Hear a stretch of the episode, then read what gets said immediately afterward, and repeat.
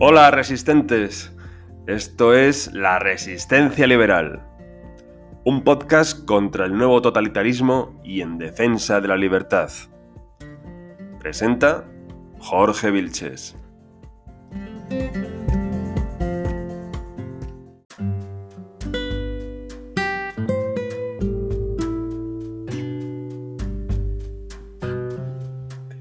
Hola resistentes, Hoy vamos a hablar de un fenómeno muy curioso. Está ocurriendo en el movimiento feminista, tanto de hombres como de sus aliades, que consiste en la defensa de las brujas como mujeres que por ser independientes, por ser fuertes, por estar conectadas con la naturaleza, los hombres las ejecutaron.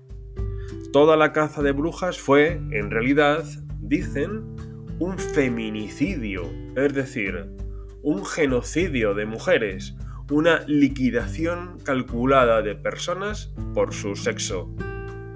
Vamos a contarlo. Miles de mujeres torturadas y condenadas a morir por una persecución misógina. La mayoría eran personas mayores o viudas. Se las acusaba básicamente, por una parte, de adorar al demonio y por otra parte, o bien de provocar eh, maldad o males y enfermedades y muerte entre personas y animales, sobre todo de provocar fenómenos meteorológicos adversos. Estamos hablando además de un auténtico feminicidio, ya que más del 90% de las detenidas eran mujeres. Estás escuchando la resistencia liberal.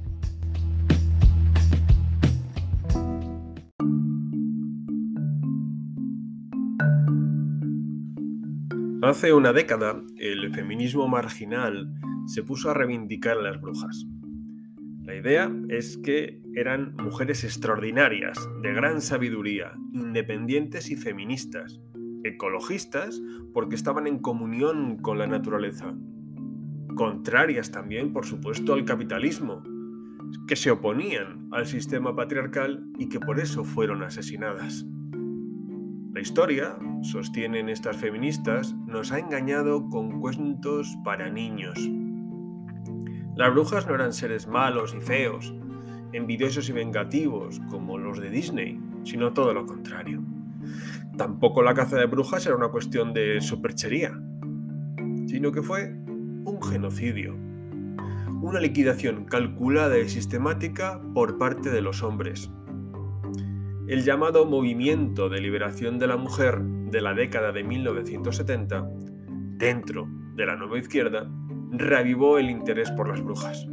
Era un modo de atacar las tradiciones, la cultura y la educación establecidas para imponer otro paradigma, el feminista, anticapitalista, tercermundista y ecologista. La lucha por la memoria de las brujas como mujeres rebeldes y víctimas, ninguneadas por la historia oficial, encajaba perfectamente con su relato victimista y revanchista. Rigoberta Bandini nos ha regalado un hermoso lema feminista ella se pregunta por qué les dan tanto miedo nuestras tetas, por qué les dan tanto miedo nuestros derechos.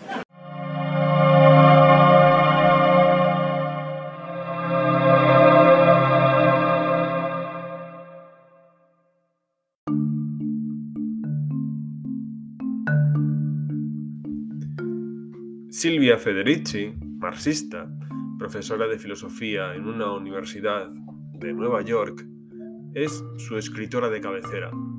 Publicó en 2004 el libro Calibán y la Bruja, que resume perfectamente el planteamiento reivindicativo.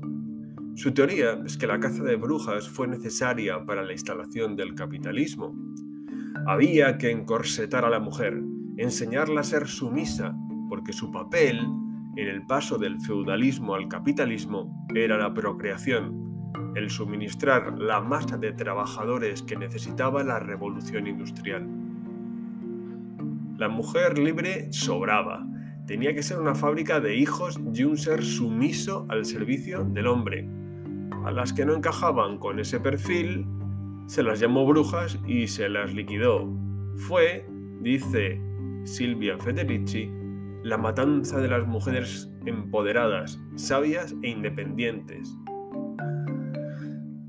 De esta manera, este feminismo marxista usa las brujas para vincular al varón con el capitalismo, un capitalismo impuesto a sangre y fuego, y por supuesto vincular a la mujer con la bondad, la paz eh, y el respeto a la naturaleza. Es una dicotomía propia de los totalitarismos, en los que se perfilan colectivos antagónicos e históricos con un solo modo de ser y de pensar. En su planteamiento, el individuo y la libertad de conciencia no existen porque la persona está determinada por la biología, la raza o la situación social. Solo así se entiende la caza de brujas como un feminicidio, una guerra contra las mujeres, un plan coordinado para degradarlas, demonizarlas y destruir su poder social. Por supuesto que era la sexualidad y la capacidad reproductiva. En las, hogueras, concluye eh, Silvia Federici, se forjaron los ideales burgueses de la feminidad y domesticidad. Esta interpretación de Federici es muy endeble no solo por anacrónica, sino porque se aplica a procesos económicos y políticos dispares y no simultáneos. La consideración de que patriarcado y capitalismo son sinónimos es un reduccionismo ahistórico e intencionado.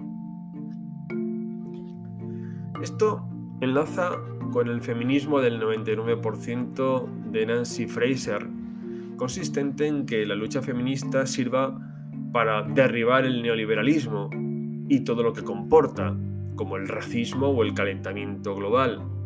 Vendría a ser la liberación del ser humano y la salvación del planeta gracias a las feministas anticapitalistas. El feminismo liberal, dice Nancy Fraser, ha fallado a la mujer porque solo se preocupa por cosas como romper el techo de cristal, las cuotas y la equiparación salarial, cuando lo que hay que hacer, en su opinión, es derribar el capitalismo.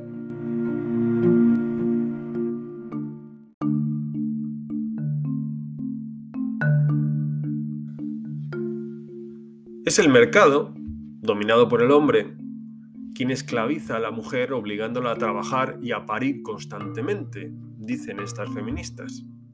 Los úteros, ha escrito Silvia Federici, se transformaron en territorio político controlados por los hombres y el Estado.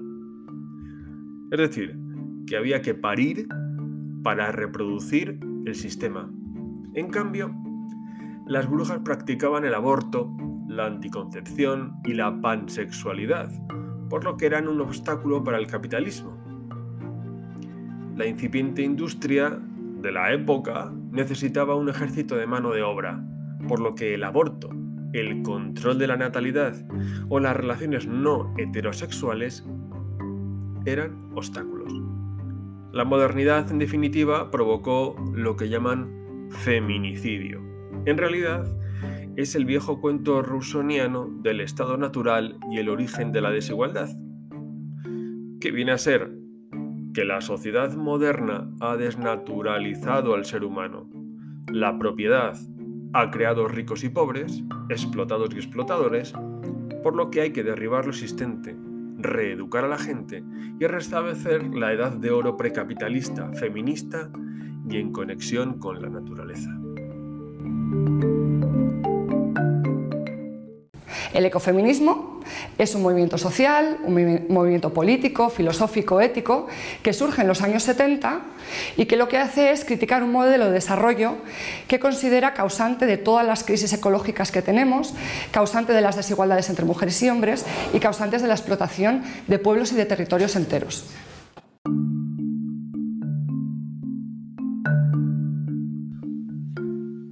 La Iglesia, como no, jugó un papel decisivo, dice Silvia Federici, porque la Iglesia temía a las mujeres. Por eso, dice la filósofa, la Iglesia ha humillado constantemente a la mujer, ha atribuido el pecado original y la causa de la perversión del hombre.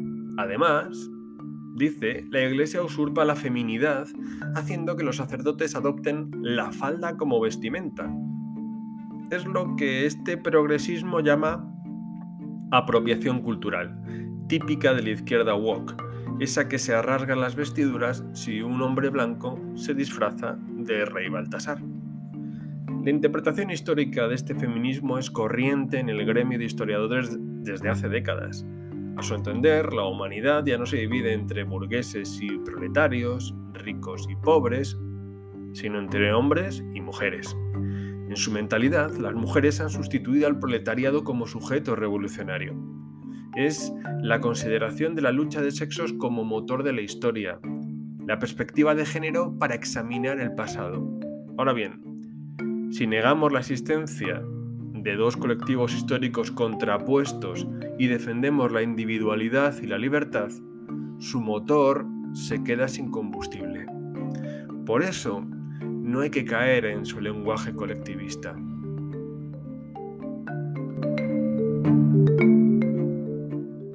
Ya lo decía Angela Davis ¿no? en los años 70, ser mujer en esta sociedad es una desventaja, más aún si eres mujer y negra.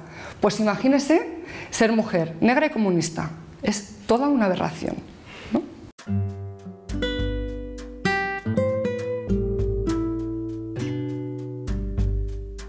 Estás escuchando La Resistencia Liberal, hoy escuchamos el episodio Porque al feminismo le gustan las brujas. Cataluña fue uno de los lugares europeos con una persecución más violenta. Esta campaña de la revista Sapiens quiso poner nombre y apellido a las víctimas y elaborar un censo. Tenemos localizados procesos en 200, casi 200 municipios catalanes. Y de aquí al Parlamento, iniciativas como esta ya se han hecho en Navarra, Suiza o Noruega. Los precursores piden más estudios académicos y que la caza de brujas deje de ser silenciosa.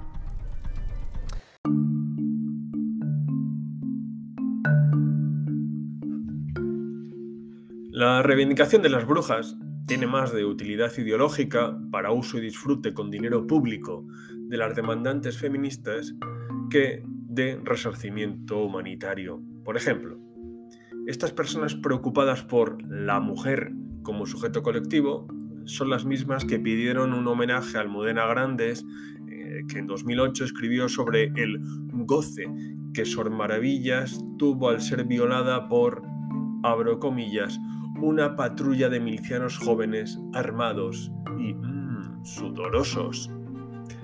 En fin, tampoco estas feministas tienen un recuerdo para las 14 monjas de la Orden de la Inmaculada Concepción asesinadas por izquierdistas en 1936 y que fueron beatificadas por el Papa Francisco, el mismo que ha visitado Yolanda Díaz ni para las 283 monjas violadas, torturadas y asesinadas durante la Guerra Civil, según cuenta el historiador Antonio Montero Moreno.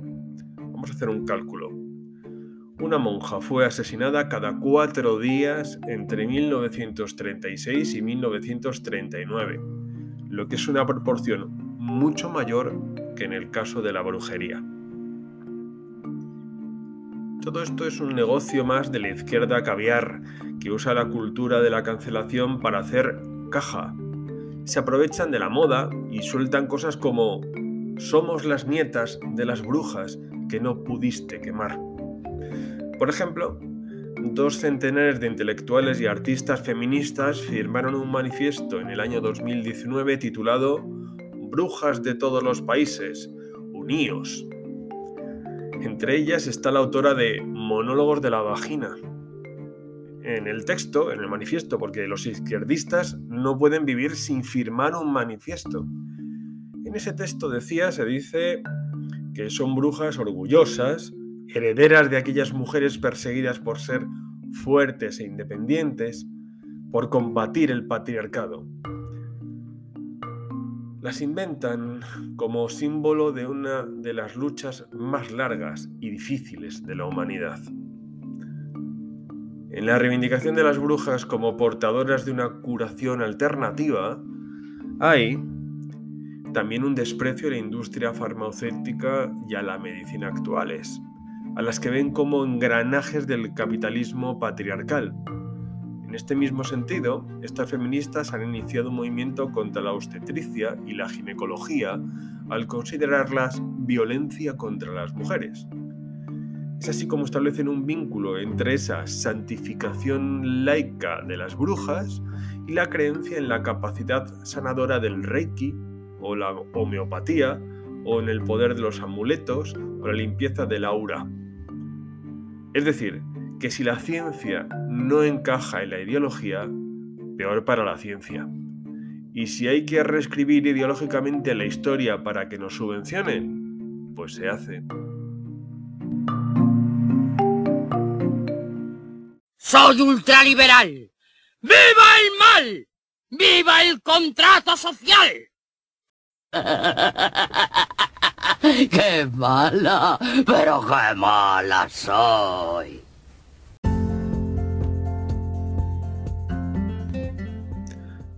Bueno, hasta la próxima que será pronto.